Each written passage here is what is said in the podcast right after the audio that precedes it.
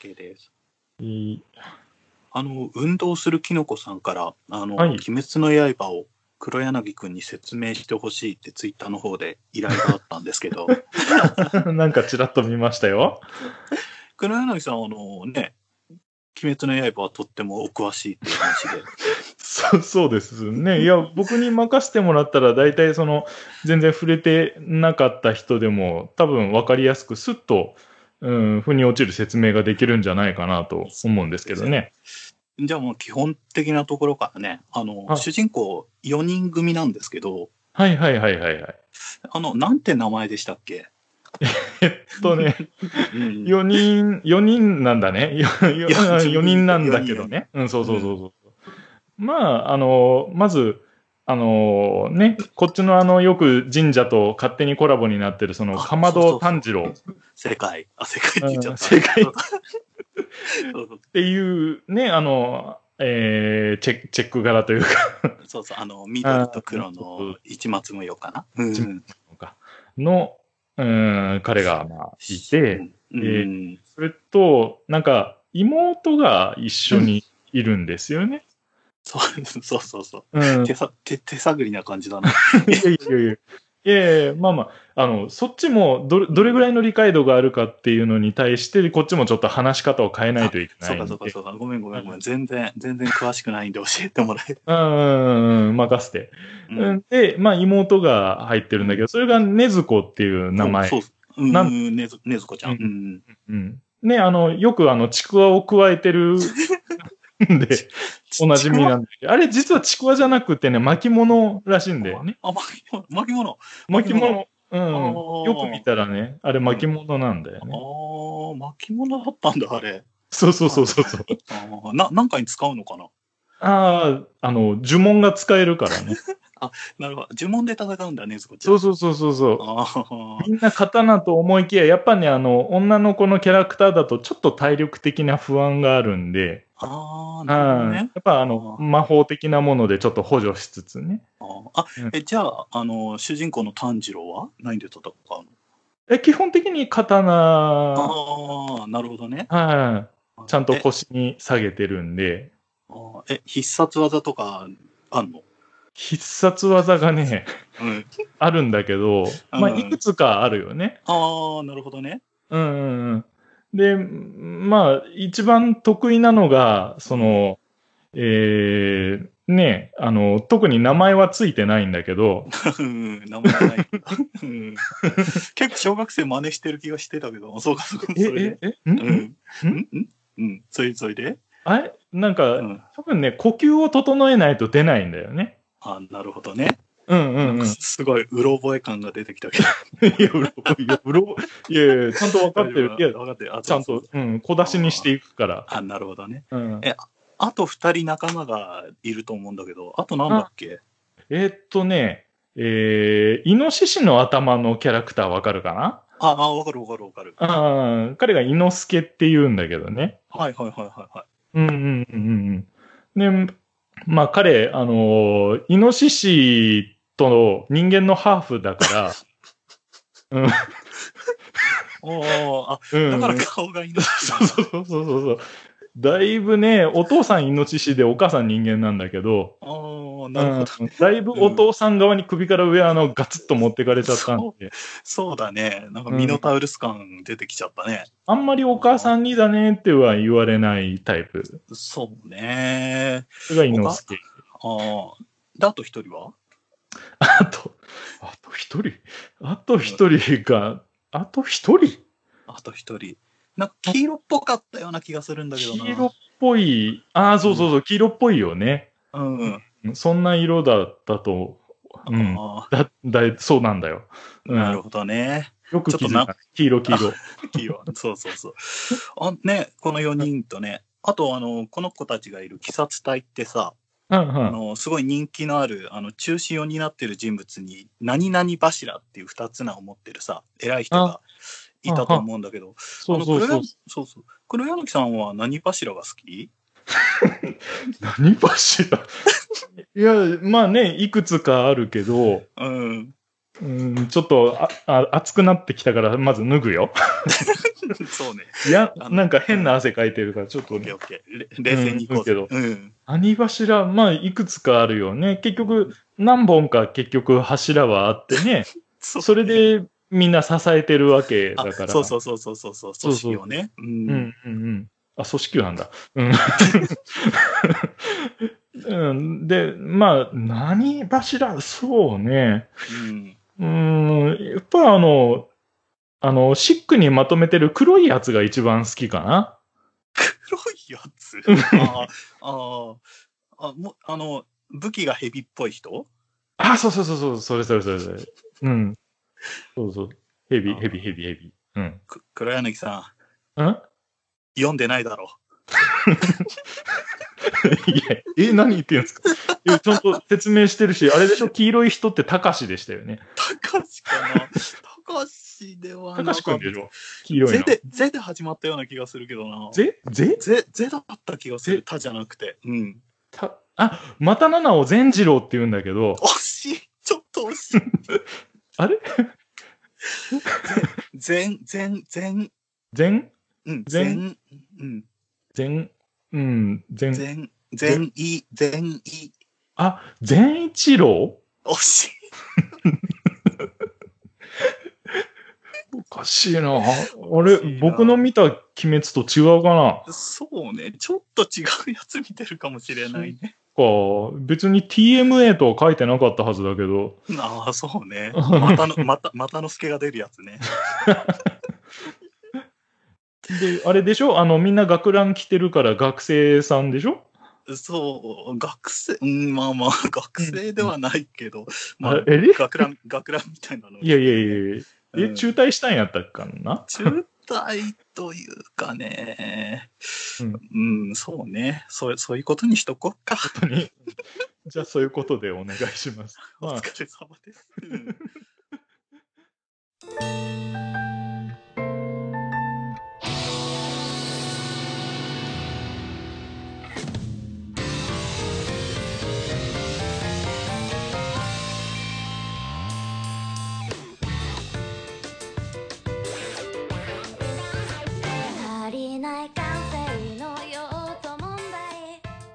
ポッドキャストカルサブ。この番組は適当にお送りしております。毎度どうも、えー、黒柳小鉄でございます。えー寒くなってきてたはずなのに、いきなり暑くなってますけど。え、日中が26度 まあ今日は22度ぐらいだったんですけど、えーとても過ごしやすい めっちゃ汗かきながら収録をしております。まあ、えー汗の理由に関しては多分、えーなんとなく、えーこれを聞いていただいている方には察していただけるんではないかなと思いますが、えーここ最近いろいろ、えー Kindle で漫画なんか漁っててですね、えー彼女も彼女っていうのを最近読んだんですけど、えー作者がひろゆきさんって言って、えーぐるぐるの江藤博之さんとは違ってですね、えー、と同人ワークとか漫画家さんとアシスタントさんととかアホガールとか結構アニメ化してる、えー作品の多い作家さんなんですけど、えー今回も、えいつも通りの 読んだことある方は わかると思うんですけどもいつも通りのひろゆき節でですね、え変態なあの、え主人公とそれに振り回されるヒロインたちっていう感じになってます。えね、彼女候補が2人いるんですけれども告白のタイミングがほぼ一緒だったので、えーとにかく、え2人とも誠実に付き合うからあのどっちかなんて触れないよって言い始めてなんだこいつってなりながら、えー交際がどんどん進んでいってしまうっていうですね、えー今3巻まで出てまして、えーその3巻で、え3人目のヒロインもちょっとアプローチをしていくわからないことになってきてますが、まあ、いつものひろゆきさんの作品っていう感じです。えー自称清純派っていうあの同人誌の、えー作品をいろいろ出されてた頃からのファンなので、まあ、ブルマ君って言ってあのどういうキャラクターか思い浮かぶ人はがっつり握手っていう感じなんですけど、まあえーどんどん、えー今後も追っかけていこうかなと思っています。えーなんでこんなに早口になってるかっていうと今回も、えー実は、えーゲストが来て、えーいただいております。えーあの、あの有名えー、なんも、そうか、ポッドキャストも何もしてない方だった。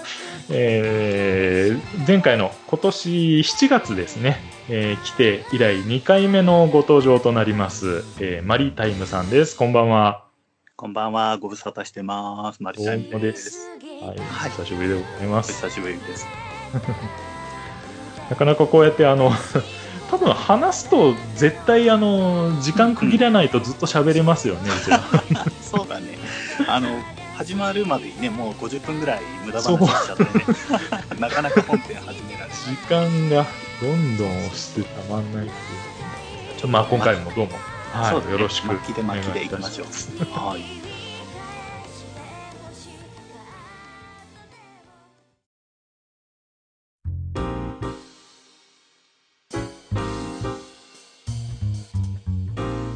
あの、はい。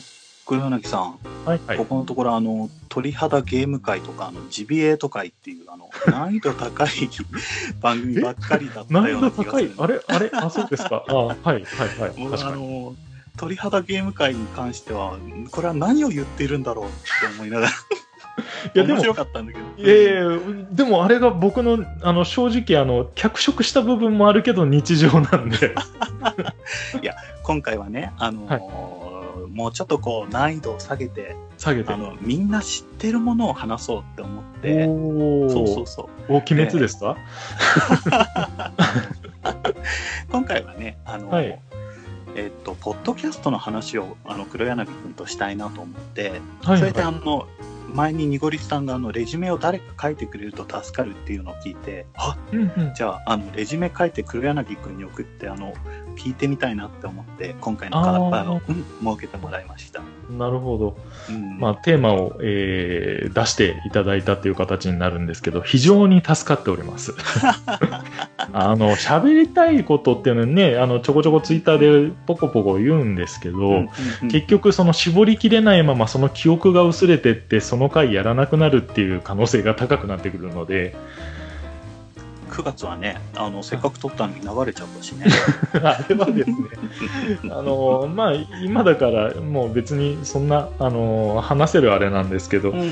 えー、とポッドキャストの始め方をこうだ自分なりのが出せたらよかったなと、おはいはいはいはい、思ったんですけど思ったよりそのなんだろう何も詰めずに話したんで、うん。あのふわっとしすぎてて ちょっとこれはいくらなんでもその何の参考にもならないかもしれないと思ってうん一旦ちょっともうあのやるにしてもちょっかこれはなしにしようと思って。いやーちょっと僕それ興味あるんであの音声データで後でください。わかりました。まあ、あのそんな感じで、ポッドキャストが一回ポシャって、またポッドキャストのお話をするっていう、なんかちょっとね、変な感じだけど、話してる内容は多分全然ベクトルは違うと思うんで大丈夫だと思います。ちなみに、あの、黒柳さんはどうやってポッドキャストを知ったんですか？えーっと僕の場合はですね、うんまあうんあのよくあるパターンです。あの iPhone にした段階で、あのーなんかよくわかんないそのピンク色か紫のアプリがあって、うんうんポッドキャストってなんぞやと。うんで、まあ、うん一回触ってみようっていう、あの、定番のルートですね。あるあるある。で、そこからまあ、声優のラジオかなんか聞けるのかなって、あの、ちらっと見たら、その、えー普通に TBS のラジオの番組とかも上がってたんで、いけるかなって、うんそうそうって探したけど、なんかね、林原の番組なんて全然見つからなくって。ないよね、確か。うんうんで、まあ TBS の中からこう、爆笑問題さんとか、はいはいはいカーボーイですかね。あれを漁ってみたりとか、で、そこからじわーっとその、えー会社がやってるんじゃないっていう、あの、放送局の上げてるんじゃないのを少し漁り始めて、あうんの、マイケル富岡さんとマミさんでやってるバイリンガルニュースですか。普通に英語で二人で喋る番組で、い。うんうんうんうんで、たまに日本語で行くんだけど、基本それだから、その、えー、おおむねわかるんだけど、何の話してるんだろうっていう。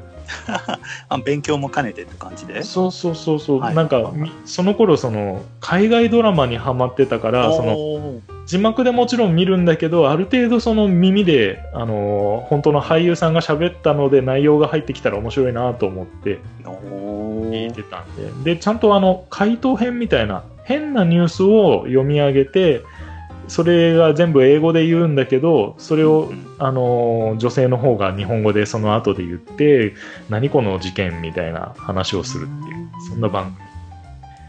まあね、あのー黒柳君はね、英語とドイツ語と日本語のトリリンガルだからね。違 う違う違う違う違う違う。あれ、あれはあの先生があのドイツ語で書いてるのかなって思うぐらい日本語書くの下手くそなだけだか 失礼しました。ら。あので、そこから本当個人ポッドキャストを掘っていくことになって、これを聞いたなっていうのは東京ゲーム事変っていう番組なんですけどまあ一回もう終わってしまってて、で、大学生の3人組ぐらいでされてて、まあ、ゲームの話中心に、ちょうど3人ともが、その、ん任天堂が好きな人と、だからカービィのゲームとかむちゃくちゃするようなタイプの人と、えっと、思いっきり FPS とか、あの、あいわゆるはいネットワークゲームをする洋ゲー好きの人と、なんか普通に RPG する人とみたいな感じで。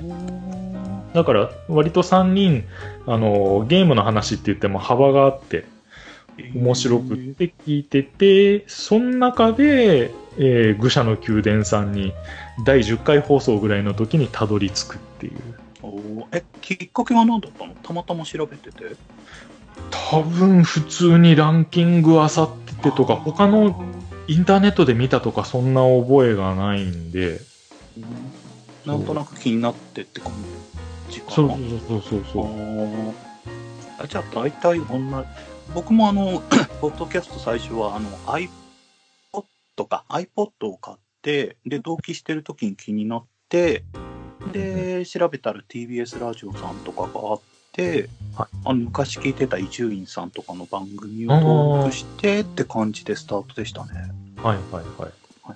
ちなみにあの、ちょっとポッドキャストから外れるんだけど、黒柳くんの地域ってええ、深夜ラジオとかって TBS とかって聞けるの？えー、っと、うんうんそもそも僕あんまりラジオ生活をしてなかったんで、あ、そうなんだ。そもそもその、えーっと、あれはなんだ、えー、オールナイトニッポンとかが、はいはいはいはいそもそも聞け、あ、聞けてたか。友達が聞いてたもんな。そういうのは入ってたけど、なんかそこまでその、えー話題になってなかったから、もしかしたら聞けるのと聞けないのが、あれだったのかもしれない。なんか、えっ、と、日中の、あの、うんうん地元局の番組のなんか、イベントみたいなのをあ、行はいはい。ったことあるけど、そういう意識が全然ないから、もしかしたら聞けてなかったのかなっていう感じです。じゃあ黒柳くんって別にあの、もともとラジオめちゃくちゃ聞いててって感じのスタートじゃないんだね。そうですね。不思議な感じが。うん。で、僕はその後、あの、個人ポッドキャストで、あの、真夜中の画面ボーイさんっていうのをずっと聞いて、はい。で、その後、あの、金賞さんっていう方がやってる、アットチャンネルラジオっていうところに、はいはいはい、たどり着いて、待てよ。アトラジさんから来たんだっけな。そう、あ、なんかそんな気がする。はいはいはいそこ。に確かね、カッカさんがゲストで出て、で、面い。白い話してる、どんな、あ、他の番組やられてるんだって言って、愚者級に来て、って、愚者級からまた広がってって感じでしたね。はいはいはいはい。あ、あら、もしかしたら釣り針が一緒かもしれない。あ、じゃあ、ああとチャンネルラジオは聞かれてた？あああ、聞いてた聞いてた。あ、最近あんまりね、あの、更新なくなっちゃったけど、すごい面白くて、うんよかったですよね。うんうん。で、ちなみに、あの、最近はどんなの聞いてます？最近ですか、あの、んうん基本はもう愚者級周りを聞いてるだけで、あの、うんうん次の、あの、2時間とか3時間の回が上がってくるっていう。そうだよね。生活がベースなんですけど、あの、前も言いましたっけ？あの、通勤の時にしか基本、ポッドキャスト聞いてなくて、それ以外で聞くと耳に入ってこないっていう。はいはいはい。でもそうだよね。僕もやっぱり電車乗ってる時間が一番聞いてる時間ですね。うんね。で、なんで、基本はその、愚者の宮殿、愚者級弱で聞いて、で、そこからマッチ横丁を聞き、うんうんうんそっからが、あの、何にしようかなっていう時間になってきて。そうですよね。え ーで、あの、ちょうどそのタイミングで上がってたりすると、ラジオスさん聞いてみたり、はいはいはい。暴れラジオさんですね。うんうんうんうんうん。えー聞いたり、あとはゲームなんとかっていう番組を聞いたり、おーはいはいはい。はい。あと、ああ、そうか。もう、ナルト姫ごととかですね。はいはいはい。めっちゃ聞いてますわ。ほほぼ僕の感覚としては愚者級の延長ぐらいで聞いてしまってるんですけど、ネズミもちろんあのはい。うん、ドキンさん出てくるしね。うん。ですよでも、ちゃんとあの、な ナルト姫さんが出てるところもちゃんと毎回聞いてるんで、あもちろんもちろん。うんはい。そういや、面白いよね、あの方。面白いですね。うん。あ、いや、ピアニストってこう、なんか、カチッとしてる感じだけど、なんか飲んだくれて、あの、イタリア語下ネタ会みたいなやつ。すごい話するなと思いながらうーん。なんだろう、あの、イメージ的にはその、のだめカンタービレの世界ってあながち嘘じゃないんだみたいな。割とその個性の強い人が音楽界は多いよって言われても、あんな漫画ほどないだろうと思ったけど、あるんじゃないかっていう可能性を考えてしまうっていう。思わせてくれるよね。すごいよね。ううんん。いや、なんか、出張のことをずっとビータビータって言ってて、そうそうそう。業界用語だっていう。そうそうそうそうそう。いや、僕はなんかイタリア語か何かなのかなって思ってたら、あれ、旅を、旅をひっくり返してるだけだったんだね。確かに、ポッと聞いてなんか、あ、音楽用語でなんかそういうのがあんのかなとかそう。そうそうそう。うんいや、そしたらネタばらしというかね、教えてくれる会があっうんうそういう業、あ、業界だからかって思って、なんか、そうだす。ごいびっくりしちゃった。ある意味芸能界だったっていうね。そうだよね。いや、すごいね。うんでさ、あの、はいジャスラックにお金払って、あの、自分の弾いた音楽載せてるじゃん。ですよね。す、すごいね。なんかさ、ジャスラックにお金払ってっていうのはあんまり、みんなほら、ポッドキャストとか、あ、これ以上は歌っちゃダメだっていうのが多いけどお金払ってん流すっていうのすごいなって思って。やっぱそこら辺もね、プロのね。感覚あるんだね。うん。うん。え、ちょっと前に調べたときは、そのネットで配信するものって毎回そのダウンロードされたりするたんびに発生するカウントになるから、あの、人気なポッドキャストになればなるほど、後ですごい、あの、請求をされますよ、みたいなうわあ怖言いね。い方をうん。されてたけど、多分、今ネット配信とか増えてるから、そういうプランがあるのかなとか、勝手に思ってるんですけどね。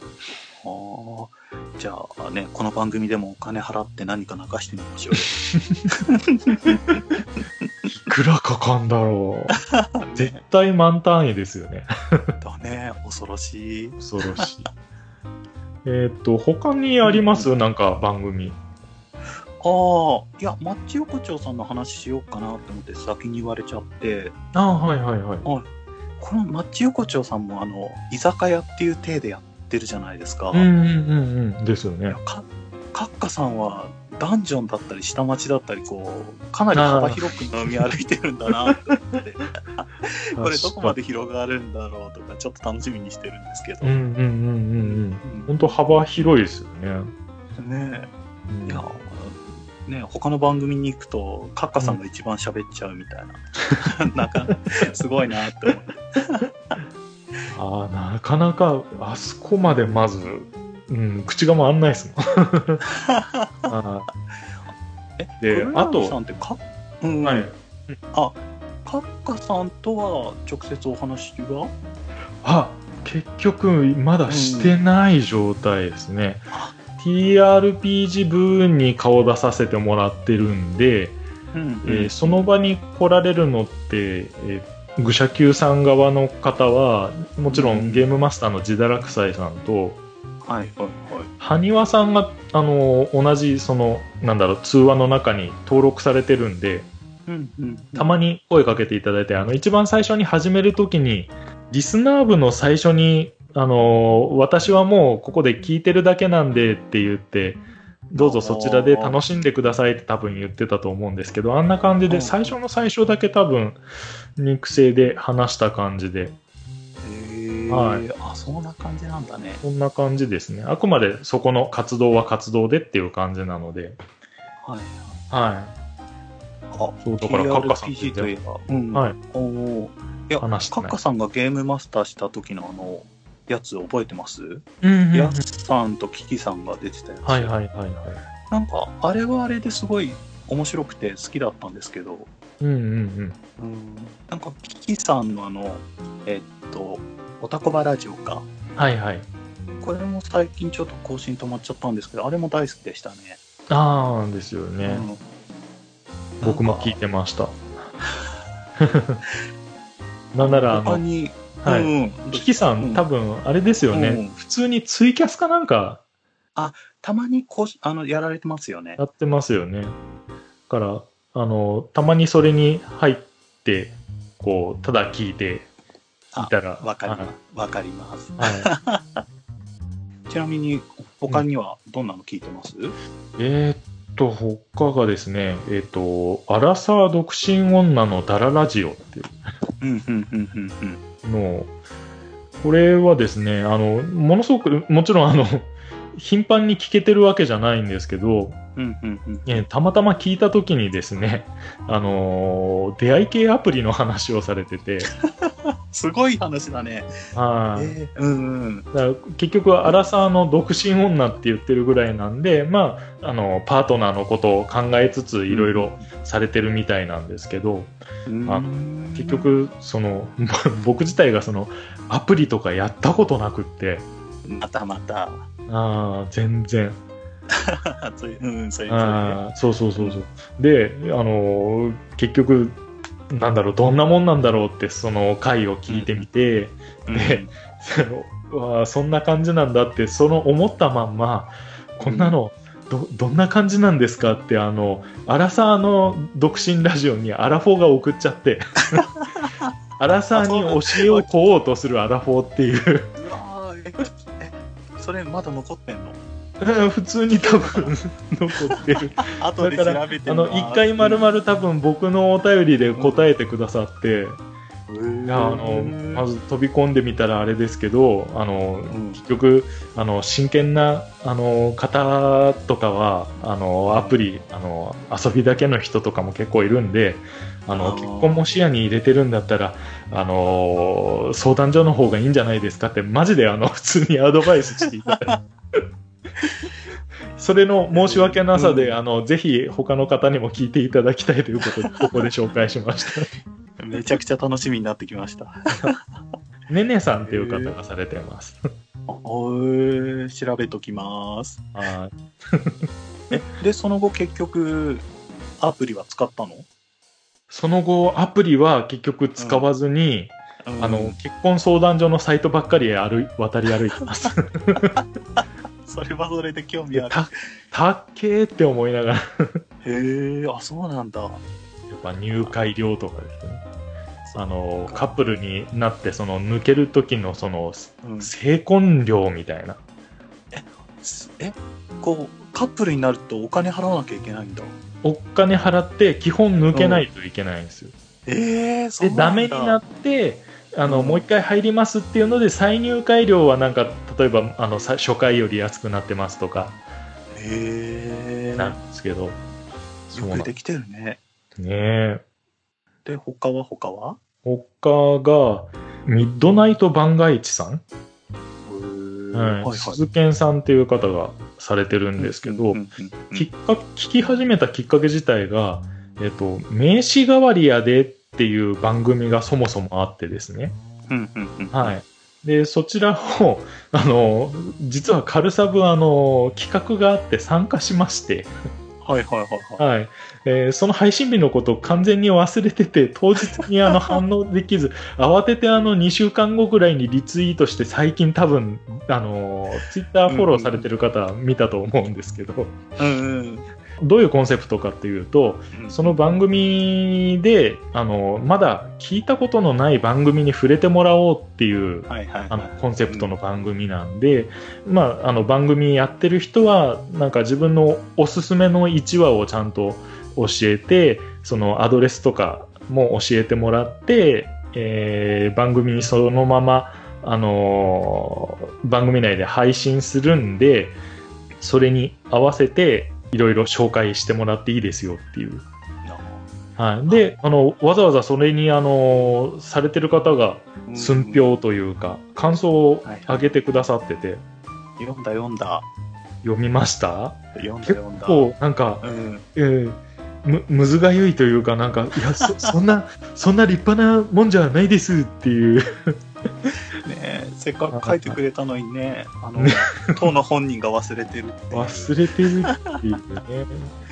でもあ結構申し込みしたのが確かかなり2、3ヶ月ぐらい前で、あ、えー結構企画に乗られた方がもう殺到してて、もうちょっと先の配信になりますけど、すいません、よろしくお願いします、みたいな感じで、えっ、と、10月末ですよっていう感じで聞いてて、はい、わかりましたって、あの、元気よく挨拶してたんですけど、忘れるっていうね、ひどい話だね。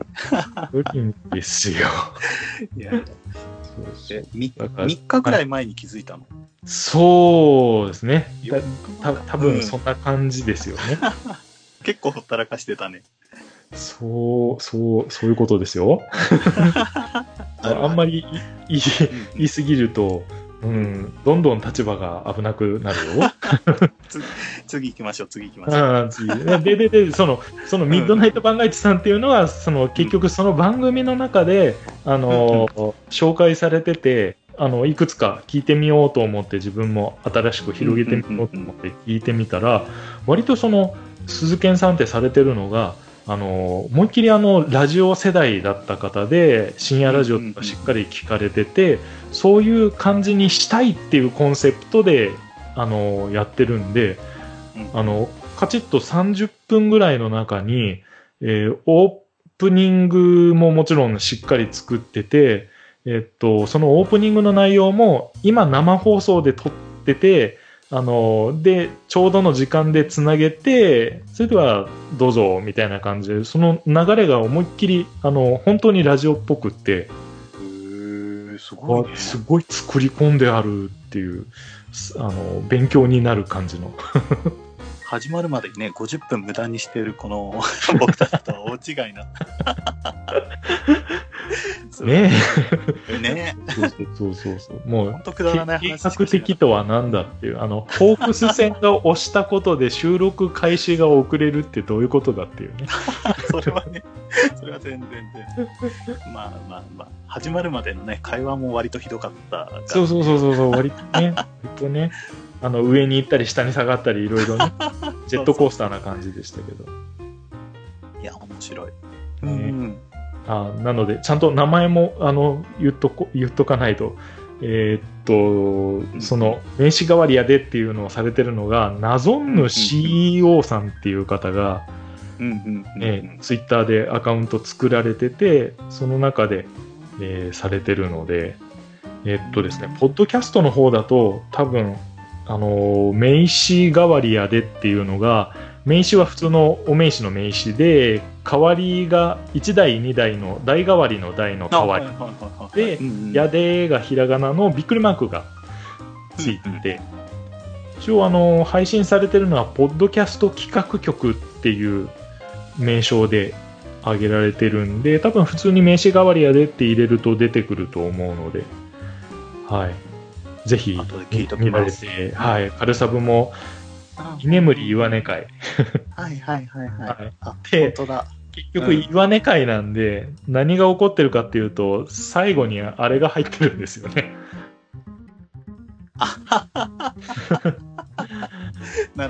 はの、い。例のあの、えー、リスナーの米子さんをドン引きさせた、あの、いわゆる教託会ですね。はいはいはいはいはい。なので、ただれた青春が漏れるのがたまに傷。すごい、ね。いや、そこも魅力だと思います。ね本当ですよ。あれ、この間、結局、これで、うんああの、その配信されてる方で聞き返して、うんうんうんうん何を僕は この人言ってんだっていう、自分のね、過去をこう切り売りして、もうちょっとオブラートに包めたでしょっていうね。その方が多分、あの、何が起こってたんだって、こう、聞いてる人のね、想像の中で膨らんで、そこで、あの、ね、6つリードがそれぞれわかるっていう、そういう形にすればよかったのに、そのまま言っちゃったんでですね。まあ割と最初からね、あのはい結構言う言うなーと思いながら 聞いてたから。いね、やちょっとね、もうちょっと包んでよかったなっていう、まあまあまあ、あの、今後に生かしていきたいと思います。そこも魅力だね。いかんいかん脱線しすぎました。まあ、とにかく、えー、飯代わり屋でよろしくお願いしますということで。素晴らしい。うんうん。はい。もう一個ぐらい言っとく？ああ、もう一個ぐらい。えーっとですね、じゃあ、引っ越し姉妹？うんうんうんうんうん。マーヤさんとうさこさんがされてるんですけど、はいはいマーヤさん、マーうん。ね、よくお名前聞くんですけど、伺いますね。うん。あ僕のイメージではあれなんですよ。桃屋さん。桃屋のおっさんさん。はいオルネポさんで、普通になんか、番組に出られてた時ありましたよね。違ったかな、あれ、記憶が曖昧だな。うんもしかしたらだいぶ前の話かもしんなくって、うんうんうんうん。それで、あの、えー妻ジェニファーがいるのに、あの、うんうん他の女性とお話ししてて、大丈夫なのかなって思った記憶があるんです。あったあったあった。けど、うんうん。いや、まあ、そんな、マーヤさんと、そんなマーヤさんってなんだ、と、うさこさんとされてる番組で、あの、ひタイトルの通りに、あの、引っ越しをしようっていうタイミングが被ったお二人が、まあ、あの、はい引っ越しするまで番組しようよ、まあ、引っ越しまでこんなになったね、あの、部屋が見つかりましたみたいな話をしようと思ってて、で、割とスッと終わるはずの番組だったそうなんですけど、うん。今回コロナで全てひっくり返りまして、なかなかその、ねえ、住居を移すっていうのが、そもそもどうなのよっていう事態になってるんで、うん。うん。うん。で、なかなか都会にまた別に移るとか言ってもね、そこが思いっきり感染状況がすごかったら、飛び込んでいくことになると思。うんで、うん今、足踏み状態でどんどんあの配信会が進んでいくという。リスナー的には嬉しいな、リス。ナー的にはうれ嬉しいんですけどね。ご当人さんたち。ちにとっては大変なんですかわいそうだ。うん。なですよ。るほどね。そうそうでやっぱマーヤさんのそのね、うんうんえーベテラン感というか、できるお姉さんの自信に満ちたお声っていう感じがですね、素敵でですね。あやかりたいね。あーねなかなかね、あの、すぐ裏返って、あーとか言っちゃうようなあの 配信ばっかりしてるんで、ね、1時間48分ぐらい使って、あのね、アニメの悪口ばっかり言って、こう、声が裏返りながら、そんなことしたりしてるんで、ぱね、カチッとこうね、お二人で話されて、入って、あの、ちゃんと内容がまとまって終わるのって、すげえなって思いながら聞いてます。ね。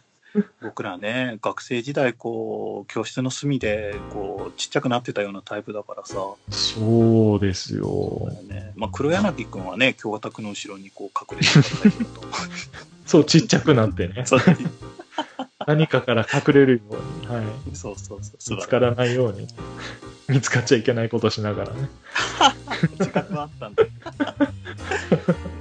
ねなかなかなか陰キャだって信じてもらえないのかいや、そんな、陰キャはそういうこと、な。うんなんかね、この間もそんなことね、軽く言ってたけどね。うんだ。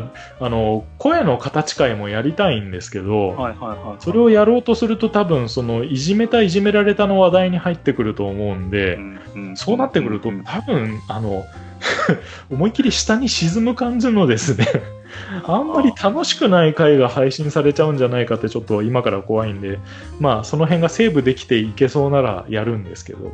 うんいやー、まあね、難しいよね、いじめの話って。そうなんですよね。その、やる側のあの無自覚さとか、まあそうね、自覚してるタイプもありますけど、そのなんだろう、ね、自分と違うことに対してのその、ね、からかいとかそういうのがこう、ね、逸脱してしまってっていうね。黒柳くんとかね、すごい気を使うタイプだからね。やっぱ、余計にね、そういう何も考えないでこう言われちゃうと、ああって。ああ、うそう辛い気持ちになりがち。うんまあ、あの、声の形会じゃ楽しみにしてますね。なな何人か反応していただいて、ぜひぜひみたいな話なので、まうんあ、早めにしたいとは思ってるんですけど、はい。いう感じですね。ちなみにあの、うんうん好きなポッドキャスターさんとかいますか？好きなと話がずれますけど。ポッドキャスターさん。ああ、うん個人でっていう話だと、うんうん番組を除いて。うん。ああ、はあ、はあ、はあ。えーっとですね、話し方としては、僕、この間、なんかで言ったっけな、にごりさん好きなんですよね。ああ、はいはいはいまあはいはい。、愚者級ファミリーさんになりますけど。はい。ご自分でも番組されてるんですけど、最近ちょっとね、配信できてないみたいで、忙しいみたいなんですけど、はい。あの、基本であの、ジビエート会で喋った時の感じが、はい。あの、結局何なんていうみたいな感じの言い方が多分、あの、にごりさん由来なんですよ。難易度高えな。難易度高いでしょ。えぜひ番組聞いてみてください。あの、まあ、あの、自分の中で似てるなって思ってるだけで全然違うかもしれないんですけど、多分、あの、間の開け方が多分その辺に引っ張られてて、そうなんだ。はい。えー、ちょっと今度、あの、気にして聞いてみようと思います。すごいね。えー、え、あの、留吉さんとか、ああ、きちさんも留吉さん。とか、あの、はいそう、ピチカートミルクさんが特に好きで、はいはいはいはい。あの、いいですよね留吉さん、そうそうそう、留吉さんすごいですよね。えなんか、な、何話しても何でも知ってるな、この人っていう。うんうんうんうん。うん。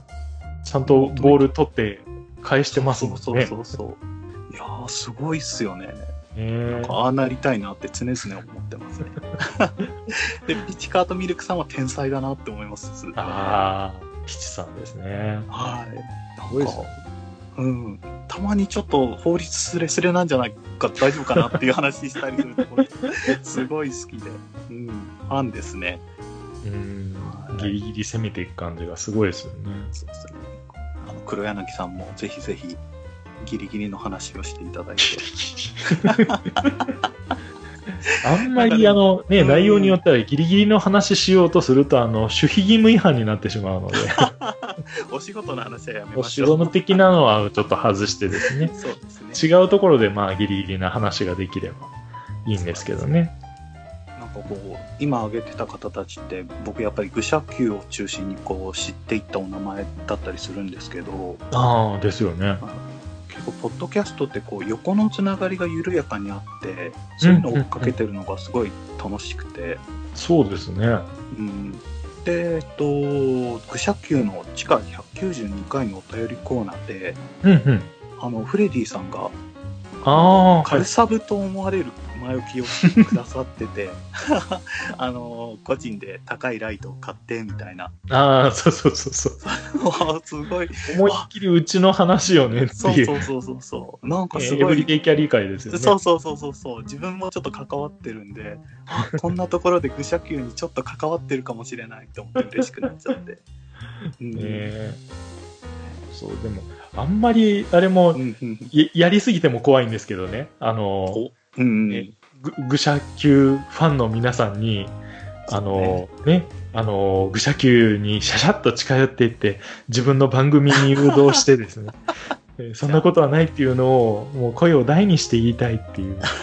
そう。ね。最終回カルサブ炎上みたいな。熱森を舞いながらですね。燃え上がるあの、燃え上がの中で、もはやここまで。カルサブ終了です。終了です。いいな、見たいな、最後。人間50年ってこう。いいですな。は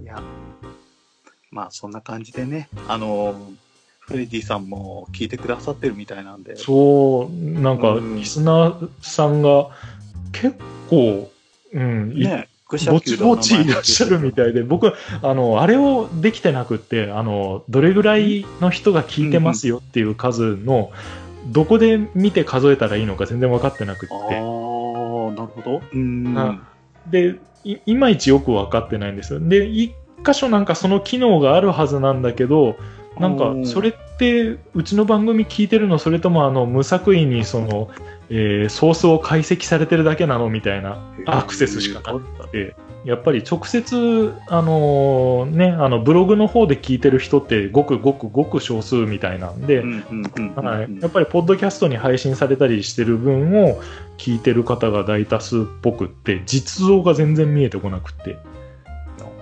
はまあ、ね、かなりの数聞いてると思うんで、いね黒柳さんはこれから毎月の更新頑張るしかないですね。プレッシャーが。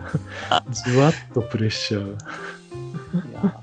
なあの最初の今年の最初の方に毎月更新を確か上げてたような気がしたんだけど、ああいやなんかそんな気僕もしてるんですよ。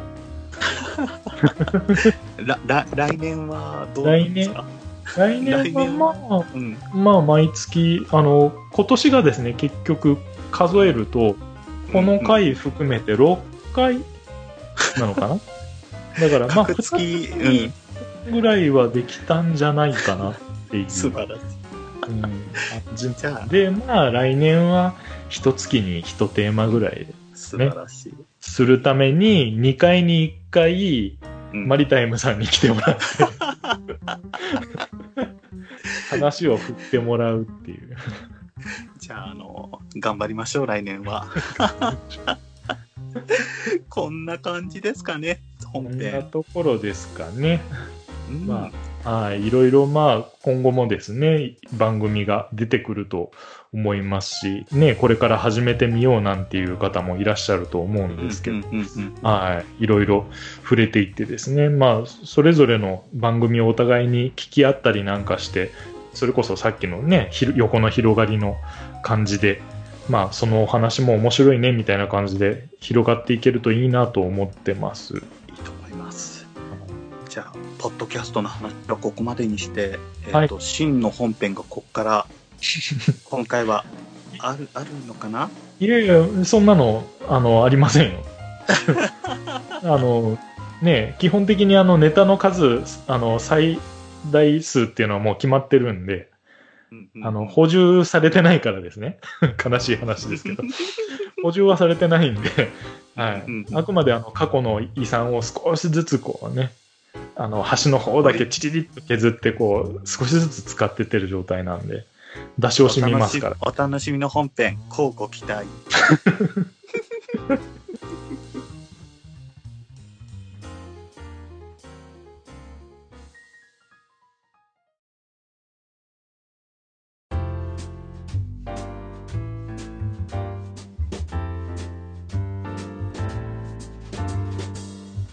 それではお便りのコーナーです。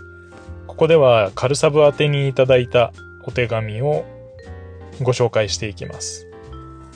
えーまず1通目ですね。サブネームフレディさんからいただきました。ありがとうございます。某余裕で生き抜く連中しかり、ニコニコ動画はアニメ視聴における命綱とか生命維持装置なのかしらね？といただきました。で、もう一通。 Rose of Pain。この一言だけですね。x ジャパンですか。えー、もう一通ありますね。えー、なんだこの SE はって黒、クソエロゲ・オブ・ザ・イヤーでもよく聞きますけどね。以上の3通をいただきました。ありがとうございます。そうですね。ニコニコ動画 D アニメストアですね。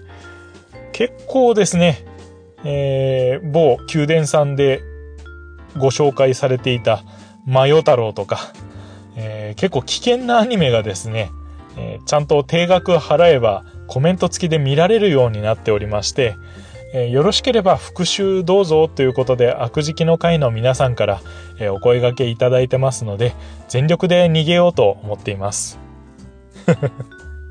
えー、多分逃げられません。まああの無理に見るなよっていう風な声はかけていただいてるので、えー、無理のない範囲で本当に辛くなった場合には途中で視聴をやめて、えー、そこまでの感想をどこかで、えー、げたりしたいなと思っています。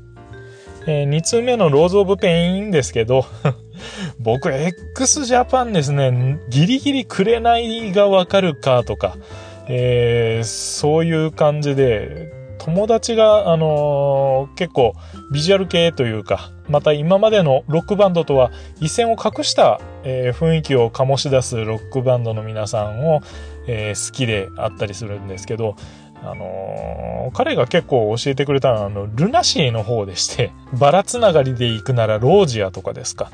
その辺がよく聞いた曲かなと思います。あと3通目も結構、その、ダメな作品って、音響関係に何もお金をかけていないのか、選択する時間がなかったのか、なんかひどい時がありますね。ただでさえ話の構成とか、いろいろぐちゃぐちゃになってるところにとどめを刺すように、えー、BGM だったり、SE だったりがこう、乖離してるとですね、かなり楽しみづらい作品になってしまっていて悲しかったりしますね。なかなか最近エロゲーとかに触ってないので、今のところあの地雷を踏み抜いたりはしていないので、まあそこそこに楽しめるものばかりをあの、遊んでるような気がします。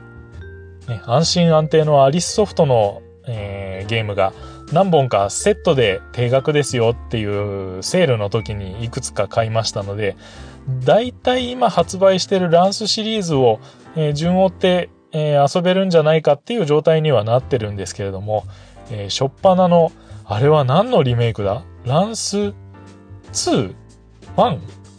あのあたりので、途中で止まってしまっているのでですね、えまた久しぶりに始めようとすると、えー、最初からやった方が早いんじゃないかっていう状態になりそうで、恐ろしいですけれども、いつか触れて、えー、最後の、えー、ランスシリーズがどう結末を迎えたのかっていうのをですね、触れてみたいなとは思っております。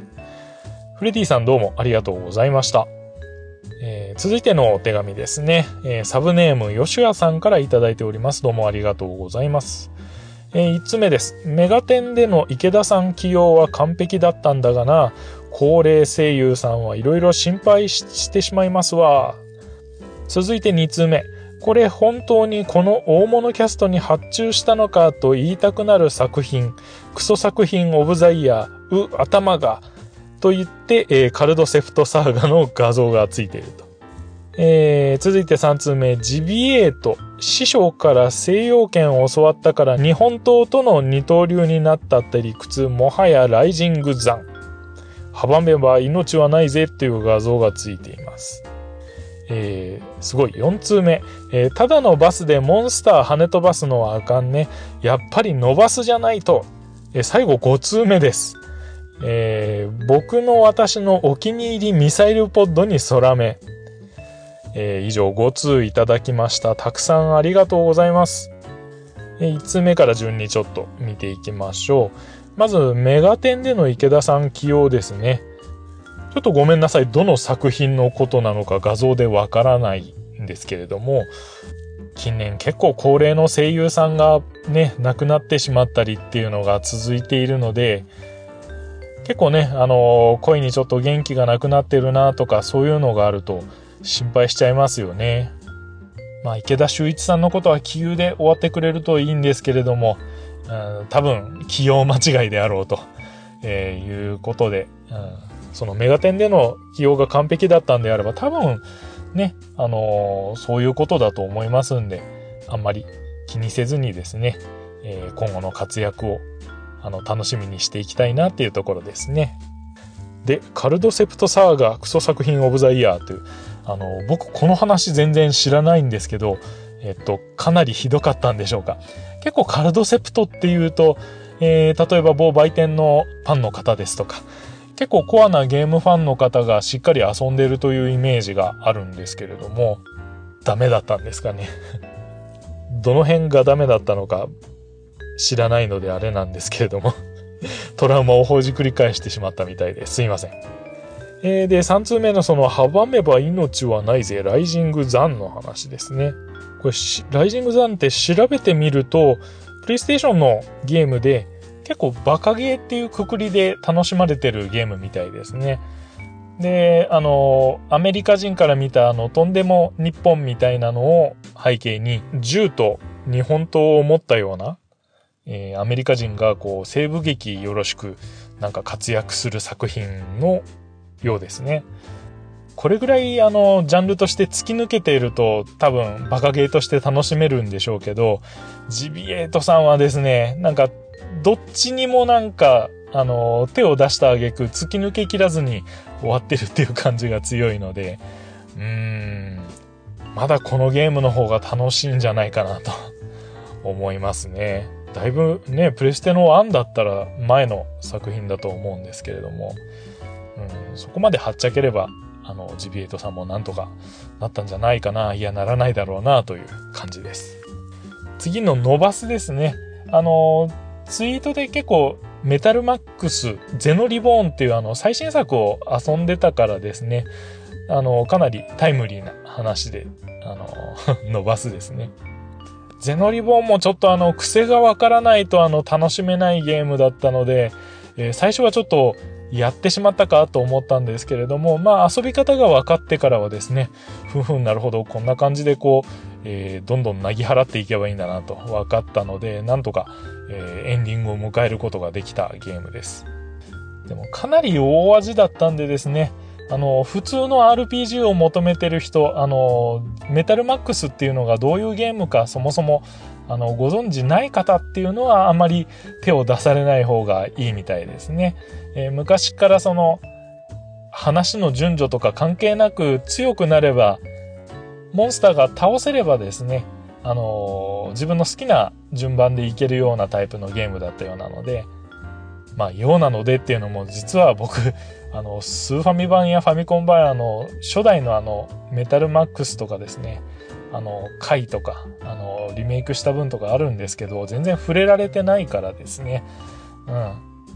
割とにわかで、あの、友達がやってたのを後ろから見てた程度では、あの、面白そうだなって思ってたぐらいの作品だったので、大丈夫かなと思ったけど、まあ、なんとかやり遂げました。でも、この伸ばすぐらいだったら多分ジビエも跳ね飛ばしても、えー、大丈夫だと思います。フロントガラスのところに走行がついてたりしますからね。うん、まだこっちならなんとかなるかなならないかなっていう感じがしますね。で、最後の、あの、僕の私のお気に入りミサイルポッドですね。あの、ポッドキャストです このミサイルポッドがヨシュアさんの中でのお気に入り、えー、おすすめミサイルポッドっていうことですかね。多分これ、カードゲームの、えー、カードだと思うんですけれども、何のカードがこの構成で僕わからないっていうですね。あの、カードゲームもね、首を突っ込んでみようと何度か思ったんですけれども、ギャザルもガンダムのやつも、バイス・シュバルツとかもあの、買うだけ買って、えー、結局弟に全部確かあげましたからね。あんまりこういうデッキを組んであの、組み立てて対戦して勝って負けてっていうのは、うん、勝負じゃないというか、うん、苦手でした 楽しめたら絶対楽しいと思うんですけれどもね、なかなかうまくいきません。では、吉尾さん、ご通もどうもありがとうございました。えー、続いてのお手紙です。えー、坂瀬プラスさんからいただきました。ありがとうございます。えー、1通目、全体的にペーンってなる。続いて2通目、すべては連帯感のためだったのか、お疲れ様でした。といただきました。ありがとうございます。だいぶ皆さん、あの、ペインに反応していただいてありがとうございます。なんかね、あのー、本当に間の抜ける音だったんですよ。えー、ぜひですね、あの、見て確かめていただきたいぐらいで。で、すべては連帯感のためだったのかっていう、えー連帯感、そうですね。あの、同じ、うん、あの、穴を、ひどいぞって言われても、あの、覗いてみたくなるじゃないですか。で、同じひどかったなっていうのを共有したくなってしまって、えー覗き込んだら地獄でした。まあ、連帯感は、あの、持てた気がします。えーさらに連帯感を深めるためにも、マヨ太郎ですとか、異世界ハーレムとか、とてもあの楽しい作品群をですね、えー見ていきたいと思います。他にもですね、日本沈没2020、えー D のイエテーゼ、えー 3DCG のセイントセイヤ、えーそういったですね、素晴らしい作品たちも教えてもらってるので、ぜひ、ぜひ、うん、見た、見たいとは思う、思う、うん、まあ、そういうことです。プラスさん、ありがとうございました。えー続いてヘビレオさんからいいてます。ありがとうございます。チャットで散々お話ししたので改めて語ることもありませんが、お疲れ様でした。声の形会も期待しております。僕は西宮八重子ちゃんといただきました。ありがとうございます。えー声の形を知らない皆さん騙されちゃいけませんよ。西宮八重子ちゃんと言ってますが、えーこれあの、ヒロインのお母さんですからね。えー系統からいくと、あのー目の下にわざとあの、疲れてるような線を、えー入れてるタイプの熟女さんでございますので、まあ、例えるならあの、ガルパンのあの、西住家のあの、お母さんですか。ああいう感じのあの、ちょっとあのね、あの、目の、目頭の下の方に、ちょっと線がピッて入ってるような、こう、わざとあの、年齢を感じさせるような描写になってましてですね、いろんな二次創作がされてたり、えっ、と、無表情なあの疲れた顔のままですね、えっ、と、セクシーな格好をされてたりとか、そういう、えーイラストも上がっておりますので、えーぜひ皆さんもご覧いただいてですね、え西宮八重子ちゃんを、えー楽しんでいただければな、えーお母さんをね、えーお気に入りのようなので、えー僕もですね、だんだんこの年齢になってきて、その良さがとてもよく分かってきましたので、えー僕も図推しということで、えーいきたいかなと思います。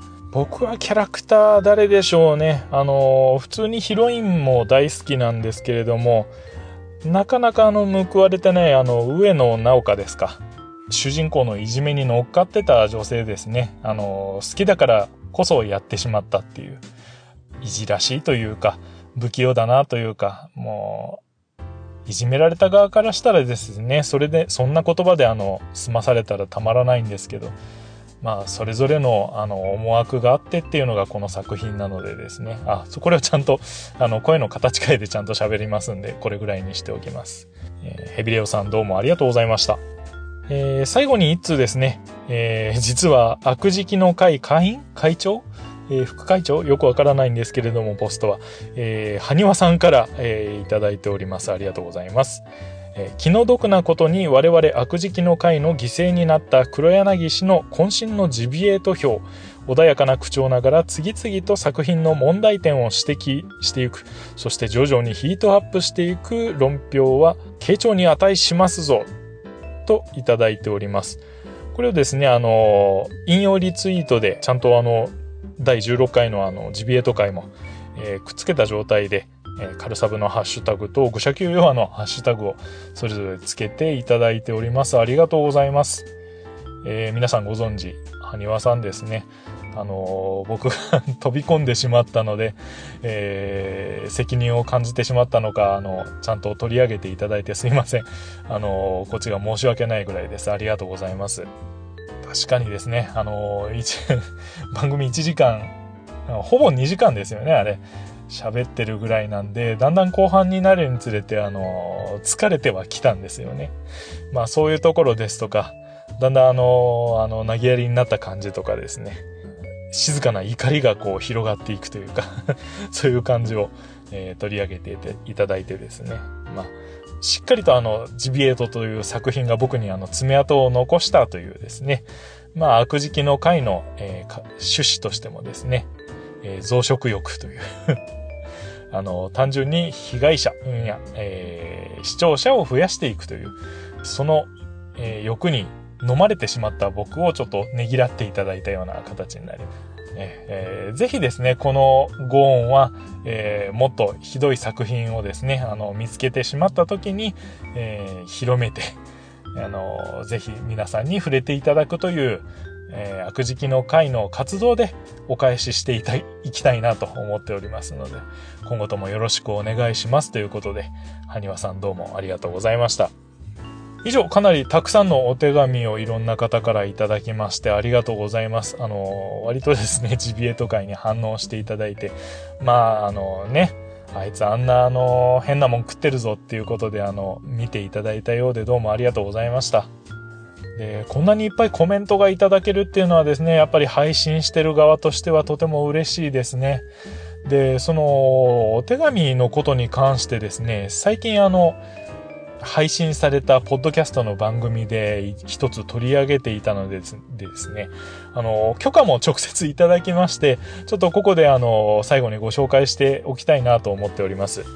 えー番組名がですね、惰性クロニクルという番組で、滝口香織さんっていうポッドキャスターさんが一人語りでされてる番組なんですけれども、その第130回が先日配信されまして、そのタイトルがラジオトーク、ポッドキャスト番組感想書き方講座ということでですね、挙げられております。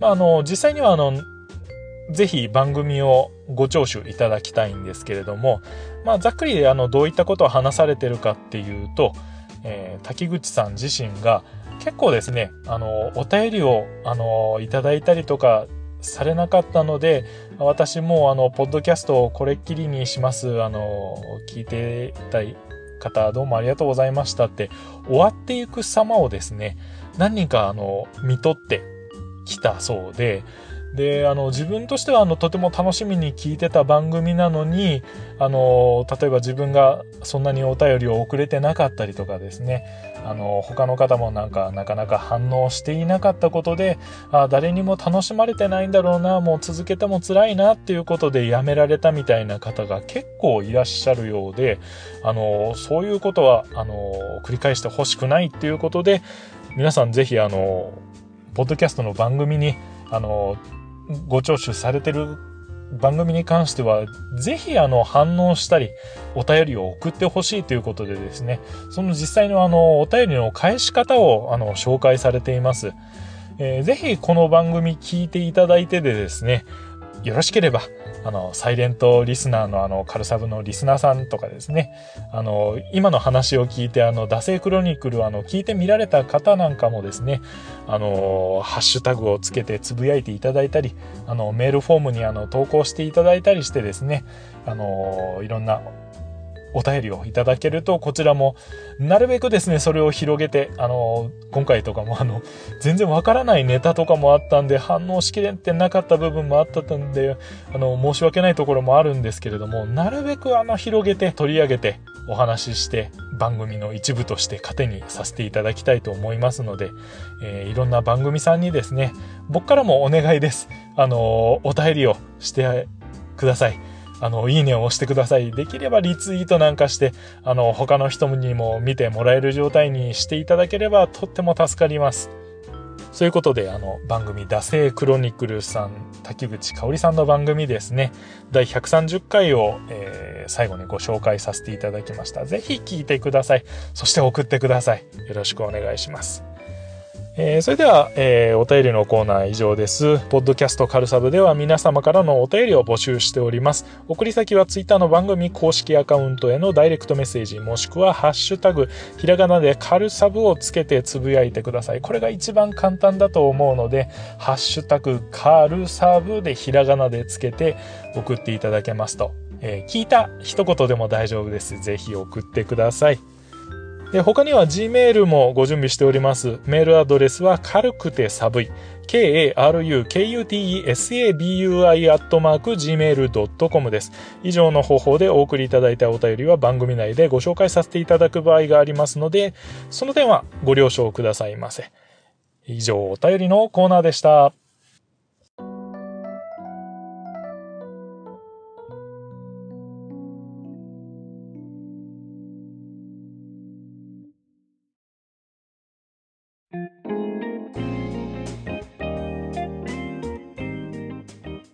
というわけで、えー、ポッドキャストカルサブも、えー、終わりに近づいております、えー今回もマリタイムさんどうもありがとうございます。ありがとうございました。楽しかったです。えーまあなんかね 第1回に比べるとあんまり緊張せずにできたのかなとか思うんですけど 弾いてる方はどうなんだろう あの、えーレジュメを読んでる感が出てたかなやめて。まあねあのひある程度ね多分固めてないとあの着地点を誤って下ネタで終わるとかなりかねないのでそうね。まあ骨組みはある程度必要なんでしょうけど。うん、まあいい感じで今回喋れたんじゃないかなと、えー勝手に思っておりますが。まあ、えーっと、まあ次回とかの話になるんでしょうけど、えーもしかすると次回も、えーマリタイムさんにお手伝いいただいてるかもしれないというね。お邪魔するかもしれません。えーあの、ちょっとね、順番がどうなるかみたいなのは、あの、全然未定なんですけど、まあ、あの、ね、年末の締めくくりみたいな感じで、今年1年どうだったよ会みたいなのが、ふわっとできると、多ちょっと分、お手紙、お手紙欲しいですね。今年どうだったおか。ーああ、え、じカルサブって、あの、事前におお便りって募集していい番組だったんですか？今までそういえばなかったですね。基本後追いですもんね。でな、なんでかって、そもそもこの回やりますって、事前に言ってないからですね。これも決まったのそう1週間くらい前だしね。そうそうそうそう。だなんもそのね、あの、準備しようがリスナーさんもないんですけど、まあね、うんあの、年末の分なんで、これは多分確実にやると思うので、うんうんはい。まあ、なんか事前になんかこういうことあったよとか、えー三大事件はこんな感じでしたっていうのがあれば、よろしければお送りいただけますと、本編で紹介しつつ、まあ自分たちのことも話しつつですねうん、できるんじゃないかなと思ってます。えーマリタイムさん、あの、告知は良かったですか？何にもありません。あれ？毎回、あれ？あの、今回こそはなんかすっごいのをぶっ込んでくれると思ったら、まだ次回多分、あの、素敵な告知があると思いますんで、えーお楽しみにしていただければと思います。考えときます。そ れでは、えー今回も、えーお相手させていただきましたのは、えー私、ニーアオートマトでやっと爆発させてお尻を拝むことができた黒柳小鉄と、えっと、ニーヤオートマタは、えっと、コスプレのお姉さんしか知らない、えっと、マリタイムでした。ではどうもご聴取ありがとうございました。また次回です。ではでは。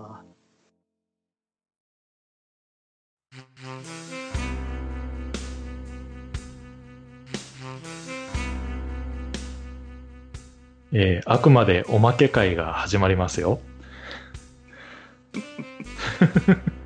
おまけですからね、マリタイムさん。はい。楽しく聞かせていただきます。えー今回の話はですね、えータイトルをつけるとすれば、えー和風きのこスパゲティでしびれてお泊まりしたらとんでもないことになった話っていう感じなんですけど、たー。多分ちらっと米子さんとかへのあの直接のツイートの返事では出してた中に1個あったやつだとは思うんですけど、うんこれもちょっと大学の時の話なんですけどね。うんうんうんあのー同じ学科にまあ、あのー工業系だったんで少なくはあったんですけど、あの女性の、えーね、あの学生さんもいて、うんまあ、みんな割と和気あいあいと、あの遊びに行ったりとかいろいろしてたんですけど、でその中で知り合ったお一人と特に仲良くなってよく話すようになったりして、うんうんうんこっち来たらみたいな感じでお呼ばれしたのよ、おね。ーいいね。うんで、あのその時にあの都合合うのが一人だけ僕だけだったから普通にその女性のお家にあの一人で遊びに行ったんだけど、めっちゃいいじゃん。うん、でもどうもこの時からすでに誘い込まれてたんじゃないかっていう 疑惑もあるんだけどまあでもね、そのパターンどうも多いんだけど まあまあまあそれは地獄への入り口。そうそうそうそうそうそう。で、あの、まあ実際に行って、まうんうん。あね、ワイワイ話しながら、あの、夜も更けてきたから、あれやったらご飯食べていくみたいな話になって、おーいいね。なんかスパゲッティとかだったら簡単に作れるから、あの、食べていきなよみたいな感じになって、あ、じゃあ、あたありがとうみたいな感じで、まあ、あの、初めて一人暮らしの女性の部屋に行くっていう実績解除と、えーその女性に、あの、手作りの料理を作ってもらうっていう実績解除が一気にできたんだけど、よえうん。うんやったね。うん、やったね。うん。でも、嬉しい実績解除は大体ここまでだったんだよね。で何が起こうん、何が起こったかっていうと、その和風きのこスパゲティって言ったと思うんだけど、う。ん。美味しそうだよね。まあ、市販の結局ソースを使って、まあ、あのうんうん。うん料理というよりは野菜刻んで、まあ、煮えて、うんうんそすね、ソースが絡んで美味しいよっていうような、間違いない。うんただ間違いがあって、うん。なんで？えっと、キノコって、ちゃんと火を通さないとひどいよっていうのはご存知です？あなんか、ものによってはね、火通さないとダメってのは聞いたことあるけど、うんうんうん。うん特にあの、椎茸とか、しめじとかはいはいは、うんあの辺の結構色濃いめのやつは確実に火を通してないとお腹下しちゃったり、うん、食当たりとかなっちゃったりするんよね。はいはいはいはいうんはい。であのとてもあの料理お上手な方ではなかったみたいで、辛いな。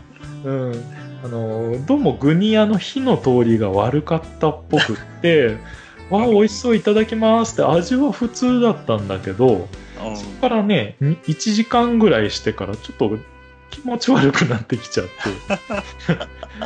あ あれあれみたいな。そうそううん。戻すほどじゃないんだけど、ううんん、なんかうん。でどうも変だぞと。うん。どうも変だぞって。で、なっちゃって、本当に、うん。あの、横になっとかないとしんどい感じになっちゃって。あら。うんうんうんたら、あの、もう横になっていいよ、大丈夫だよって言って、ベッド貸してくれて、うん。あら。ううんん。で、一人暮らしのあの女性のベッドを借りるっていう実績も解除しまして、ガンガン解除していくね。ううんん。あ、そうか、ここまでは大丈夫だ。いや、でまあでも体しびれってっからな。うん、そうか、そうか。あの、人んちの料理で、あの、ね、痺れるっていうか、あの、実績も解除しちゃってるから、うん、そもそも、うん、それでマイナスになってて、うんうんうん、そうそうそう。で、あの、どんどんここからケチがつき始めていくんだけど、辛いよ。あの、結局、その、それで、あの、じゃあもう泊まっていきなよっていう話になって、お泊まりも解除じゃん。お泊まりも解除になっちゃうんですよね。でも、それ、が良さそうな感じがして、実は、そのまでに、あの、事件が起きるんですけど、え、何？うん。なんか家族かなんか電話が途中でかかってきて、ちょっと話してねみたいな感じでして、やりとりがどどうもなんかね、そ外の方であって、で、話終わって帰ってきた段階で、なんかちょっと様子がおかしくって、あら。うん、なんなら僕より具合が若干悪いんじゃないかみたいな感じになって、うん。あの、横になってうんうん言ってるやつが大丈夫っていうのも変な感じなんだけど、うん。それでまあね、あの、ああ大丈夫かなとか言ってたら、なんかいきなり台所のところで倒れて、えで、なんかって言ったら多分過呼吸？あらららら。になってて、で、ぜひぜひ言ってるわけですよ。あ、はいはいはい。怖いね。うんうんうん。で、あのーそっからなんか、あの、台所を漁り始めて、大体あの、キッチンのところの扉開けると、扉のところに包丁入れがあるの分かります？ああ、あるあるある。う。うんん一人暮らしなんか特にね。そうそうそうそう。ね、2、3本とか出すってこう入るようになってるところを開け始めたんで、あえ何何何って思ってこうね、ね。気持ち悪いんだけど、うん 具合悪いんだけどもう吹き飛んじゃって、そうね。それどころじゃねえっていう。ちょちょちょちょちょちょってなって、そしたらどうも包丁というよりは、その上のあの引き出しに入ってるビニール袋を取ってくれって言って、ああ、はいはい、そうだよね、うん過呼吸ってね、なんか、あの、結局あ、の、順、あんな、同じ呼吸をこう戻してそうそうそうそう袋そう、うんうん。うん。酸素を取り入れすぎを、まあね、うんあの、緩和して落ち着かせるっていう感じになったんだけどまあ、それをしたかったみたいで、で、まあ、ビニール袋を渡してあげたら、こう、はぁ、はぁってなって、少しずつ落ち着いていって、大丈夫だったんだけど、そっから、いや、何、何、何、でどういうことっていう話になって、そしたらう、ん。はい、そこでもう一波乱ありまして、あ 実は、あのー別、他県から来てた人だったんで、ら。はいはいはいはい。地元がもちろんあるんですけど、うんそこに元彼がいらっしゃいまして、あら。はい。で、まあなんかわ、聞いてた限りではわ別れてたって言うんですけど、本当に？って思う感じだったん あら。うん、で、どうも、その、なんだろう、最近の生活どうなんだみたいな話を多はいはい。分電話でやり取りをされてて、うん。その中で、まあ、こんな感じで、あの、男の子が一人、あの、うちに出入りしてるみたいな話から、おい、なんだよ、そいつ、あの、とりあえず電話を教えろみたいな感じで、僕、そのことは電話のやり取りし、あのね、交換はしてたんですけど、勝手にその人に教えちゃって、直でその人から電話かかってきちゃって、全く知らない電話番号が突然かかえってきた。えそうそうそうで出たらなんか、あのあのあの子のあれでしょ？あの彼氏でしょ？みたいな感じで。いや彼氏というか、まま一緒にはいて、まあ、確かにね一緒の部屋で寝たりはしてますけど何もあれなんですけどまあそんな感じですって言ったらあのうん。なんだろう、ちゃんと、なんだろう、彼女のこと考えてんの？みたいな、こう、熱いセリフが、なんか始まっちゃってですね。ああら？はい、割と向こうの方は盛り上がっていらっしゃいまして、はい。あの、俺がずっと支えてきたあの子だけど、あの、だい大丈夫なの？みたいな、あんな感じだよ、みたいな言われて、な、なんだろう、その、えっ、と、わ、別れてほしいみたいな感じにも取れるし、なんだろう、心配してるようにも取れるし、何なんだろうっていう、そういう電話が週に1本、2本ぐらい、2ヶ月ぐらい続きまして。すごいねすすごいなえ喧嘩になるわけじゃなくてそういうそうそうそう。どう思ってるのみたいなおいてめえこの野郎じゃないんですよ。へえなんかすごい人だね。ううんん。まあ、もしかしたら最初はそのつもりで言うあれだったのかもですけど僕別にそのね、こう体の関係を迫ったりとかいうあれではなかったんでうん。そうそうそう。あのそういうことがね手を出せるならとっくに出してると思うんで。ねえ。えー。そう。えじゃあもう本当に一緒に過ごしてるだけでだけで。特にあすごいね。うん。で、まあ、こんなこんなでっていううちになんか、なんだろう、よくわからない連帯感が生まれてきて、なんだろう、こんな時大変でしょ？みたいな。俺もそうだった、そうだった、みたいな 話になっはいて。まあ、割とこう、親身になって、こう、こういう時はこうするといいよ、みたいなのを教えてうんうんくださってたんですけど、うんへえある日突然もう、実家に戻りました、みたいなメールが届きまして。で、まあ、それからまた半年ぐらい空いちゃうんですけど、だから最後に会ったのが、なんかでちょっとね、部屋に行って話したぐらいで、そっからパタッともう、会わないまんまになってしまって、で、結局最後電話した時があるんですけど、うん。なんか友達と寄り集まって鍋パーティーかなんかしてた時にいきなり電話がかかってきて、うん。で、その彼女からだったんですけど、うん。結局もうそっちに戻れないことになっちゃったから、まあ、あの、なんだろう、この関係もお終わりやねっていうみたいな。うん。で、なんだろう、前もなんかあのそういう僕が告白するときに川っぺりをずっとぐるぐる歩いてたみたいな話をしたと思う言ってた、言ってた。うん。どうも深刻な話とかなんかストレスのかかる話の時僕じっとできないみたいで、ああ、ちょっとわかる。でねプラプラと近所の公園まで行ったらまあ街灯ついてたんでまあ暗くないからここでいいやって思ったら、そこに1個滑り台が置いてあったんでテコテコテコっと上がって上に行ってツーッと滑ってはまた階段上がって ずっとなんかそこで上でプラッとしつつもまたツーッと下に行ってみたりしてみたいな。うんそれであの。そう今だったら完全に不審者で通報案件なんだけど、うん。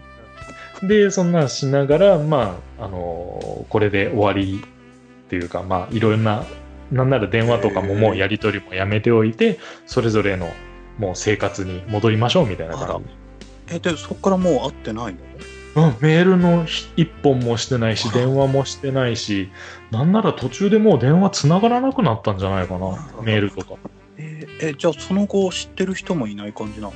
あえっとね、ちょっうん、と後までは、その元彼さんが、あのそっかそっか。変わらず電話してきてくれてて、大変だったよねとかいう話とか、もう親友じゃん。